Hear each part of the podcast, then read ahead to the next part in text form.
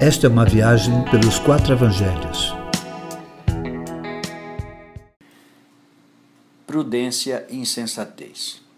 Jesus chega ao final do seu conhecido Sermão do Monte. Nessa conclusão, ele conta uma parábola sobre dois homens que construíram suas casas em terrenos diferentes. Um a construiu sobre a rocha, enquanto o outro sobre a areia. Sobre ambas as casas vieram as mesmas intempéries, sendo que a que foi construída na rocha permaneceu de pé, enquanto que a construída na areia foi totalmente destruída. A princípio parece uma história sem ligação com todo o ensino apresentado antes. Para alguns mais fundamentalistas, Jesus se refere a ouvir e praticar a Bíblia.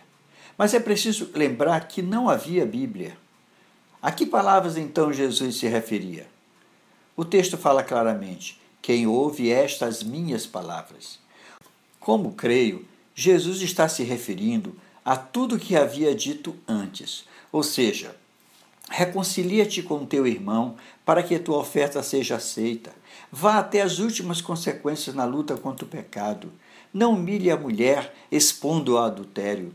Fale somente a verdade. Sofra o dano, mas não se vingue. Ame seus inimigos e ore pelos que te perseguem. Não faça do amor um marketing de autopromoção. Não faça da oração reza, mas ore consciente. Jejue para Deus. Tesouros só no céu. Busque o reino de Deus em primeiro lugar, acima de suas necessidades.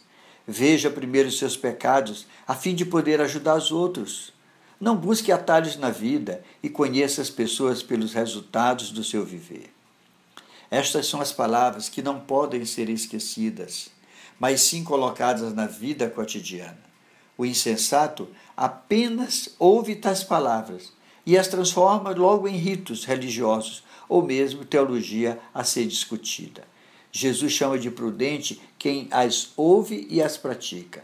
Isto quer dizer que o Evangelho não é um discurso bonito, mas sim ensinos que precisam ser escritos no coração, a fim de ser praticado no chão da vida. A aliança de Deus conosco não é uma pedra onde a lei foi esculpida, nem o rolo dos livros da lei e dos profetas, e nem mesmo o que conhecemos como Bíblia. A aliança de Deus conosco é sua lei escrita no coração e na mente, isto é, na mente como conhecimento e no coração como o filtro que regula todas as saídas da vida, a fim de que dali procedam bons desígnios.